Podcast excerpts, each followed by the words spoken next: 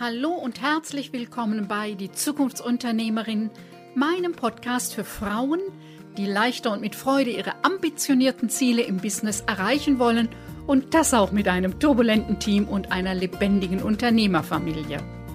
Ich bin Lioba Heinzler und ich zeige dir, wie du dein Business mit Hilfe von drei Grundzutaten, nämlich Mindset, Strategie und Community, belebst und attraktiver machst, ohne Tag und Nacht zu arbeiten. Alles für dein selbstbestimmtes Leben als Zukunftsunternehmerin und deine finanzielle Unabhängigkeit.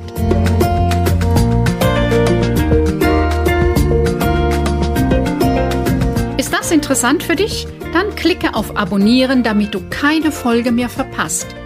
Denn hier geht es um unternehmerisches Know-how, dich als Unternehmerpersönlichkeit sowie die lebendige Dynamik im Team und der Unternehmerfamilie. Und jetzt wünsche ich dir viel Spaß und viele neue Impulse bei dieser Episode, denn als Zukunftsunternehmerin hast du eine steile Lernkurve. Was macht eine Zukunftsunternehmerin aus? Was macht einen Unternehmer der Zukunft aus? Ob es eine Frau ist, die selbstständig tätig ist oder ein Mann. Das, was die Zukunft von uns als Selbstständige, als Unternehmer fordert oder was wichtig ist, im Blick zu behalten, ist für Männer und Frauen fast gleich. Es gibt einen kleinen Unterschied. Den verrate ich dir am Ende. Unternehmertum hat sich in den letzten Jahren sehr gewandelt. Galt noch vor 50 Jahren das Motto, mit harter Arbeit bist du erfolgreich. So ist auch heute noch Disziplin und Konsequenz nötig. Dranbleiben und die eigene Idee verfolgen, ja. Aber mit harter Arbeit kannst du auch angesichts der vielen Möglichkeiten dich totarbeiten, ohne erfolgreich zu werden. Das heißt, heute spielen noch mal ein paar andere Faktoren eine Rolle und äh, ich habe dazu schon verschiedenes gesagt. Heute habe ich die mal so als Stichworte für dich vorbereitet und gehe mal auf die wichtigsten Punkte, die mir äh, immer wieder auffallen. Was sich grundlegend verändert hat, ist die Schnelligkeit. Heute geht es darum, schnell zu entscheiden, also es kommen Anforderungen, es ist nötig, schnell zu einem Ergebnis zu kommen, schnell zu überlegen, schlagen wir den Weg ein oder schlagen wir den Weg ein. Um schnell entscheiden zu können, ist eins ganz entscheidend wichtig. Ich muss wissen, wo es hingeht. Also habe ich eine Vision, wo wir mit unserem Unternehmen in drei oder fünf Jahren stehen möchten. Und habe ich die Vision alleine oder haben wir die gemeinsam im Führungskreis, im Nachfolgetandem zwischen Abgeber und Übernehmerin und Übernehmer? Ähm, haben wir die als Unternehmerfamilie? Wenn es da keine klare Vorstellung gibt, wo wir hinwollen, ist eben jeder Weg der falsche und jede Entscheidung sehr beliebig. Deshalb braucht es eine Klarheit in der Vision, für die Einzelnen, aber auch miteinander. Und es braucht Ziele, also die Vision so drei bis fünf Jahre und die Ziele ungefähr so auf ein Jahr. Wo wollen wir denn hin als konkretere Marschrichtung ähm, sind Voraussetzungen, um hier und jetzt und heute schnell entscheiden zu können. Zur Schnelligkeit der Entscheidung gehört eben zu wissen, wo will ich hin und auch eine Menge an Übung. Also zum einen zu wissen, ich kann ich habe die Fakten auf dem Tisch. Ich weiß, wo wir hinwollen. Und hier und jetzt eine Entscheidung zu fällen, ähm, ist auch eine Frage der Übung, schnell äh, den Bauch zu befragen, also die Intuition, meine bisherige Erfahrung, aber eben sehr genau auch die Zukunft im Blick zu haben. Denn ähm, die Intuition kommt aus der Erfahrung, aus dem, was ich bisher gelernt habe. Und das ist nicht immer der beste Ratgeber. Also die Frage eben, wo will ich hin? Und das sind eher nochmal so, dann zu gucken, welche Impulse kommen aus der Zukunft. Also was, was ist jetzt nötig, um da hinzukommen? Dann kann ich schnell entscheiden und es gehört immer dazu. Wenn es ganz klar wäre, müsstest du nicht entscheiden. Dann liegt es auf dem Tisch. Also eine Entscheidung ist immer mit einem Risiko behaftet. Und äh, es gibt immer etwas Schlimmeres als eine falsche Entscheidung. Das ist, wenn die Dinge da vor sich hin dümpeln und nicht klar ist, in welche Richtung es geht. Deshalb schnelle Entscheidungen, tu die Dinge dafür, die dir es ermöglichen, schnell kluge Entscheidungen zu fällen. Der zweite Faktor, der für heute, für Unternehmerinnen der Zukunft und äh, Unternehmer der Zukunft ganz entscheidend sind, ist das Thema, ich nenne es Premium-Arbeitszeit. Manche nennen es auch Fokus-Arbeitszeit, wie auch immer. Es geht darum, ungestört zu arbeiten. Das Thema Unterbrechungen ist heute eines der Grundübel unserer Arbeit. Und Multitasking ist Körperverletzung. Also, das heißt, wie sorgst du dafür, dass du eine Arbeitszeit hast, und zwar deine Premium-Arbeitszeit, wo du am effektivsten, am effizientesten, am schnellsten, am äh, kreativsten Lösungen entwickelst, eben schnell die Arbeit erledigst und äh, wegarbeitest?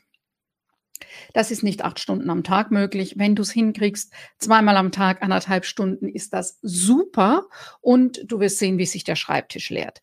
Das ist, wenn ich mit Menschen arbeite, die eben ihre Firma neu aufsetzen wollen, eins der ersten Dinge, was ich mit denen mache. Eine der Fragen ist immer wieder, wie machen das eigentlich die anderen? Es ist immer viel zu viel. Das ist die eine Frage. Und die andere Frage ist, ja, bei uns ist es hier so, tagsüber ist so viel los, man kommt überhaupt nicht zu seiner Arbeit. Und deshalb äh, fange ich morgens um halb sieben an, dann habe ich bis acht Uhr schon mal das Wichtigste erledigt. Und die andere Fraktion ist die, sagt, ab halb fünf kann man hier ganz gut arbeiten, ich bleibe dann immer bis 18 Uhr. Und ich finde, da stimmt was nicht die Arbeitszeit ist ja schließlich da, um die Arbeit wegzukriegen, ja. Also das heißt, es braucht da neue Absprachen und gerade das Allerwichtigste ist, dass du als Unternehmerin, als Unternehmer, als Kanzleiinhaberin, als Ladenchefin, wenn du einen Betriebs leitest, dass du da Vorbild bist, genau an dem Punkt, dass du dich abschottest zu bestimmten Zeiten und sagst so, ich arbeite jetzt anderthalb Stunden am Stück und jetzt kann jemand anders das Telefon annehmen oder es gibt einen Anrufbeantworter. Es braucht ein paar Absprachen ist aber gar nicht so aufwendig, denn am Abend sind wir ja nicht geschafft, weil wir so viel gearbeitet haben, sondern wir sind in der Regel geschafft und unzufrieden, weil so viel liegen geblieben ist. Um da einen anderen Flow reinzukriegen, ist die Premium-Arbeitszeit etwas ganz Entscheidendes. Und da geht es darum, dass du dich auf deine Prio 1, also das, was am allerwichtigsten ist, konzentrierst, fokussierst und eben ohne Unterbrechung das wegarbeitest. So Stunde anderthalb Übrigens auch alle Blinkblonks und sonstige Nachrichten auf deinem PC, an deinem Handy abschalten. Mich kann man nicht erreichen und diese ganzen ähm, Mitteilungsgeräusche, dass jemand mir was geschrieben hat, schön, lese ich aber später. Nicht jetzt, ich kriege die gar nicht mit. Auch keine Pop-ups, alles weg, es lenkt nur ab. Also Arbeiten ohne Unterbrechung ist einer der Game Changer, wie du wirklich, wirklich ähm, richtig viel wegkriegst und eben auch so Feierabend machen kannst, dass du dich nicht völlig auspowerst. Das ist eben ganz zentraler Teil der Unternehmerin der Zukunft. Und wenn du als Unternehmerin der Zukunft sagst, ich brauche auch Freiräume, um vorauszudenken, um nochmal über Dinge nachzudenken, um mal in Ruhe mir was zu skizzieren. Denn in der Schnelligkeit der Entwicklung heute ist es eben sehr wichtig, dass du vorausdenkst. Ist es sehr wichtig, dass du äh, dir nochmal einen Kopf machst. Damit du dafür mehr Freiraum hast, ist es eben ganz wichtig oder sehr zentral, dass du ein Team hast, das dir den Rücken frei hält. Und eine angemessene Teamarbeit ist heute eine agile, eine flexible Arbeitsweise. Ja, das haben wir immer schon so gemacht und der, der Prozess ist seit 20 Jahren bewährt. Ja, wenn du mit dem Prozess viel Geld verdienst, dann lass den Prozess. Aber wenn es das einzige ist, woraus die Firma besteht, dann geht es darum, Neues auch auszuprobieren, für die Dinge ad hoc eine Lösung zu finden und die musst nicht immer du finden. Die können deine Leute finden oder du kannst zum Beispiel, vieles lässt sich ja automatisieren, da muss man einfach nochmal gut überlegen, also digitalisieren und automatisieren. Da ist die Technik einfach einfach eine große Hilfe. Also, du brauchst ein flexibles Team, das Wissen teilt und kooperiert. Die Zeiten, da ich kann, mich noch erinnern, dass wir mit Firmen in Kontakt waren und zum Thema Teamarbeit und Kommunikation im Team anfragten, ähm, ob es nicht klug wäre, an dem Punkt auch eine Weiterbildung äh, zu machen. Oder dann sagt, die sollen hier nicht denken, die sollen arbeiten. Wer heute noch solche Teams hat, das wird schwierig, denn die Herausforderungen sind sehr vielfältiger geworden und es ist wichtig an dem Punkt, dass eben das Team mitdenkt und jeder an seinem Arbeitsplatz Entscheidungen fällen kann, die das gesamte System nach vorne bringen und die Arbeit schneller erledigen lassen. Und jetzt sind wir an dem nächsten Punkt, der eng damit zusammenhängt. Ja, es braucht ein agiles Team und flexible äh, Zusammenarbeit für die Dinge, die plötzlich auftauchen, für die individuellen Sachen, wo eure Firma sich vielleicht abhebt und wo du eben einen besonderen Preis auch nimmst, weil ihr so innovativ, so anders, so individuell seid. Prima. Für viele Standards geht es aber darum, tragfähige Prozesse und Systeme zu haben und das unabhängig von der Person und von der Position. Also da nochmal zu gucken, was ist das, was immer wieder kommt und wo wir immer wieder überlegen, also so ein vorausschauendes Management statt sich im Krisenmanagement ja, gegenseitig aufzureiben. Das kostet einfach sehr viel Energie, sehr viel Kraft. Und da nochmal gut zu gucken, ähm, was sind eigentlich so Sachen, die wir festschreiben können, die du als Chef, als Chefin, als Inhaber, als Inhaberin gar nicht nochmal entscheiden musst. Das ist schon mal sehr hilfreich, spart schon mal eine ganze Menge an Zeit Energie und Ressourcen und gerade angesichts des Fachkräftemangels für viele eine große Erleichterung. Und dann brauchst du immer wieder, weil der Arbeitsalltag einfach sehr mächtig ist und es immer eine Menge zu tun gibt und durch die Schnelligkeit und ein flexibles Team bringt auch noch mal ganz neue Lösungen, wo du dachtest, ah, ich dachte, dafür hatten wir jetzt die Lösung und so weiter. Darum ist es so wichtig, sich immer wieder rauszuziehen. Und zwar einmal du in Klausurtagen, ob du einen Tag wandern gehst und dazwischen dir ein paar Notizen machst oder vielleicht ins Handy sprichst oder ob ihr gemeinsam Klausurtage macht oder beides, was ich dir sehr, sehr empfehle. Also, dass du dich als Zukunftsunternehmerin sortierst, aber eben auch mit deinem Team gemeinsam. Ähm, ich nenne es gerne Klausurtage, manche nennen es Team-Event, äh, was es auch immer ist. Hm, es geht darum, nochmal zu gucken, so, ich nenne es gerne Adlerblick, über die Firma zu fliegen und so einen Überblick zu gewinnen, gemeinsam. Wo stehen wir? Was ist gut gelungen? Was ist nicht so gut gelungen? Und eine neue Ausrichtung äh, miteinander festzulegen. So gehen wir im nächsten halben Jahr vor. Das sind die Prioritäten. Eben so zweimal im Jahr ist das ganz klug. Einmal vielleicht zwei Tage, einmal ein Tag oder anderthalb Tage. Oft ist diese Übernachtung sehr hilfreich, um am nächsten Tag nochmal zu sagen, das, was wir gestern besprochen haben, ist für uns so stimmig oder vielleicht, ah, da müssten wir nochmal nachjustieren.